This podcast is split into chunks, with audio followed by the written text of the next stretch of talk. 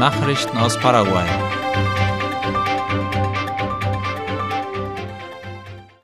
Das brasilianische Außenministerium betont die Handelspartnerschaft zwischen Paraguay und Brasilien. Paraguay und Brasilien sind strategische Handelsverbündete mit einem hochgradig integrierten Außenhandel und grundlegende Partner in der Region, wie La Nation betont. In diesem Zusammenhang wies das brasilianische Außenministerium auf seiner Website auf den offiziellen Besuch des designierten Präsidenten Santiago Peña bei Luis Inácio Lula da Silva hin. Betont wurde, dass Brasilien dank des bilateralen Handels Paraguays wichtigster Verbündeter sei.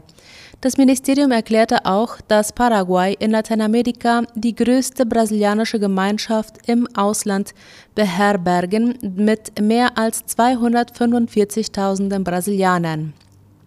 Mit 904 Millionen US-Dollar ist Brasilien auch die größte Quelle ausländischer Direktinvestitionen in Paraguay. Im Jahr 2022 erreichte der Handel zwischen den beiden Ländern einen Rekordwert von etwa 7 Milliarden US-Dollar. Das entspricht einem Anstieg von fast 8 Prozent gegenüber dem Vorjahr.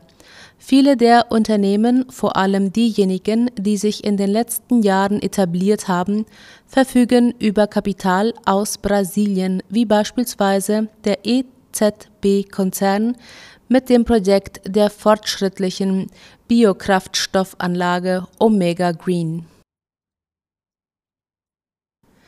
Brasilien mobilisiert 7000 Polizisten zur Bekämpfung der Kriminalität an der Grenze. Die Operation Integrierte Grenzen ist im Gange und zwar mit dem Ziel, die Patrouillen auf dem Itaipusee und dem Paranafluss von Guaira bis zu der Dreiländergrenze zu verstärken. Darüber schreibt die Zeitung Ultima Hora. 13 Flugzeuge, 31 Schiffe und 2500 Patrouillen werden mobilisiert. Die integrierte Grenzoperation wird durch den Zusammenschluss der Sicherheitskräfte der Bundesstaaten Paraná, Santa Catarina, Mato Grosso do Sul, Rio Grande do Sul und São Paulo durchgeführt.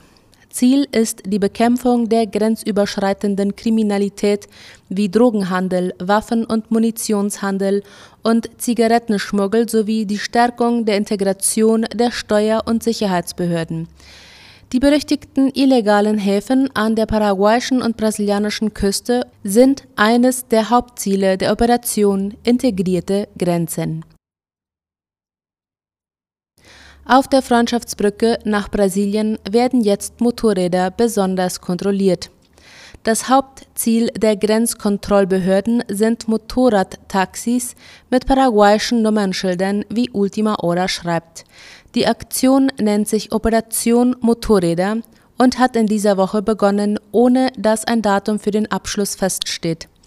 Ziel ist die Bekämpfung von Schmuggel, Waffen und Drogenhandel an der Grenze. Bei dieser Aktion werden auch Staatsanwälte des Transportinstituts von Foz do eingesetzt, einer städtischen Einrichtung, die für die Verwaltung und Überwachung der öffentlichen Verkehrsmittel und Transitdienste zuständig ist. Sie kontrollieren alles, was mit der Dokumentation von Motorrädern, der Zulassung und Registrierung von Fahrern sowie mit der Versicherung zu tun hat. Werden brasilianische Motorräder abgefangen, können sie erst wieder in den Verkehr gezogen werden, wenn die Dokumente in Ordnung gebracht und die Zahlungen an die Stadtverwaltung getätigt worden sind. Bei Motorrädern, die Paraguayern gehören, muss die entsprechende Geldstrafe bezahlt werden, wenn es Probleme mit den Papieren gibt. Wenn die Fahrer mit Schmuggelware, Drogen, Waffen oder Munition erwischt werden, müssen sie sich vor der brasilianischen Bundesjustiz verantworten, wo das Verfahren viel langsamer und kostenspieliger ist. Das Traumakrankenhaus hat 56 Verletzte aufgrund der Proteste in der Nähe des obersten Wahlgerichtshofes behandelt. Der Direktor des Traumakrankenhauses, Juan Manuel Fernandez, hat heute laut Ultima Hora einen Bericht über die Zahl der im Krankenhaus behandelten Personen gegeben. Er sagte, dass bei den Demonstrationen vor dem obersten Wahlgericht der SJE insgesamt 56 Personen verletzt worden seien. Schwer verletzt sei niemand, so Fernandez. Alle seien bereits entlassen worden. Unter den Verletzten waren drei Teenager, einer war 14 Jahre alt und zwei waren 17 Jahre alt. Der Krankenhausdirektor erklärte, dass es sich um Patienten handelte, die leichte Verletzungen durch Schläge und Kratzer erlitten hätten und denen es während der Proteste nicht gut ging. Sie seien alle gestern Abend entlassen worden, fügte der Arzt hinzu. Gegen zwei Uhr früh hatte ein starkes Polizeiaufgebot die Avenida Eusebio Ayala und Medicos del Chaco mit Tränengas und Gummigeschossen geräumt. Dort demonstrierten auch Indigene, die eigentlich den Verkehr auf der Avenida Artigas mit eigenen Forderungen blockiert hatten. In diesem Fall gelang es den Autoritäten, eine Einigung mit den Demonstranten und die Indigenen wurden danach mit Bussen nach Hause gebracht, was den Verkehr auf der Artigas auch wieder erleichterte. Nachrichten aus aller Welt. Ecuadors Präsident Lasso löst Parlament auf. Darüber berichtet der Spiegel. Das Wahlamt solle innerhalb von sieben Tagen einen Termin für Wahlen ansetzen, hieß es in einer Mitteilung des Präsidialamts. Unterdessen kann der ecuadorianische Präsident Guillermo Lasso sechs Monate per Dekret regieren. Durch die Entscheidung wird auch das Amtsenthebungsverfahren gegen ihn vorerst eingestellt. Eine Mehrheit im Parlament wirft Lasso Unterschlagung vor. Er weist die Vorwürfe jedoch zurück. Im Parlament wären 92 von 137 Stimmen notwendig gewesen, um Lasso aus dem Amt zu entfernen. Das Vorhaben erhielt aber nur Zustimmung von 88 Parlamentariern. Lasso wird vorgeworfen, von ungünstigen Verträgen zwischen der staatlichen Öltransportfirma Flota Petrolera Ecuatoriana und der privaten Reederei Amazonas Tanker gewusst, sie aber nach seinem Amtsantritt nicht gekündigt zu haben. Das soll den ecuadorianischen Staat mehrere Millionen US-Dollar gekostet haben, wie es heißt. Militärverwaltung von Kiew lässt Beschwerden über abgeschlossene Luftschutzkeller prüfen. Die Militärverwaltung der ukrainischen Hauptstadt Kiew hat nach Beschwerden von Einwohnern über verschlossene Luftschutzkeller Kontrollen angeordnet.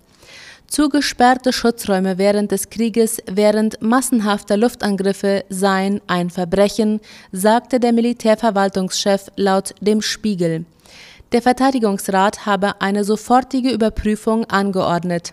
In der Nacht zum Dienstag hatte die Hauptstadt das heftigste Flugabwehrfeuer seit Kriegsbeginn vor knapp 15 Monaten erlebt. Neben Unterführungen und den rund 50 Metrostationen sollen auch Keller in Wohnhäusern Zivilisten Schutz bieten. Getreideabkommen um zwei Monate verlängert. Russland und die Ukraine haben sich laut dem ORF auf eine Verlängerung des Getreideabkommens geeinigt. Es gelte für weitere zwei Monate, sagte der türkische Präsident Recep Tayyip Erdogan heute in Ankara. Russland hatte nach dem Überfall auf die Ukraine die Getreideexporte des Nachbarlandes blockiert. Die Blockade und Sanktionen gegen Russland haben 2022 zu starken Preisanstiegen unter anderem bei Getreide und Dünger geführt. Russland sieht nun eine Chance zur Sicherung der globalen Ernährungssicherheit. Eventuelle Unstimmigkeiten bei der Umsetzung des Getreideabkommens sollten so schnell wie möglich bereinigt werden, sagte eine Sprecherin des russischen Außenministeriums. Hochwasser in Italien steigt weiter. Dauerregen in Italien hat in der Region Emilia-Romagna zu einer dramatischen Lage geführt. Mindestens neun Menschen starben und Zehntausende sind von Evakuierungen betroffen, wie die Frankfurter Allgemeine schreibt. Mehr als 20 Flüsse sind über die Ufer getreten und über 30 Ortschaften überschwemmt. Die Behörden riefen die Menschen, die sich noch in ihren Häusern befinden, dazu auf, sich nur in den höheren Stockwerken aufzuhalten. Sie sollten sich selbst in Sicherheit bringen und nicht daran denken, ihre Habseligkeiten zu retten, sagte der Bürgermeister von Forlì Gianluca Zattini. An vielen Orten ging nicht unmittelbar vom Wasser die Gefahr aus, sondern von der Erde.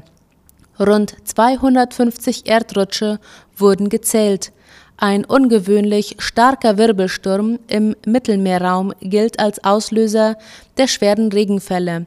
Innerhalb von 36 Stunden seien zwischen Bologna und der Ebene der Romagna mehr als 120 mm Regen gefallen, mehr als das Doppelte der Menge, die im gesamten Monat Mai fallen sollte. Soweit die Nachrichten am Mittwoch. Ich erwarte Sie zur Wunschliedersendung heute um 19 Uhr. Auf Wiederhören.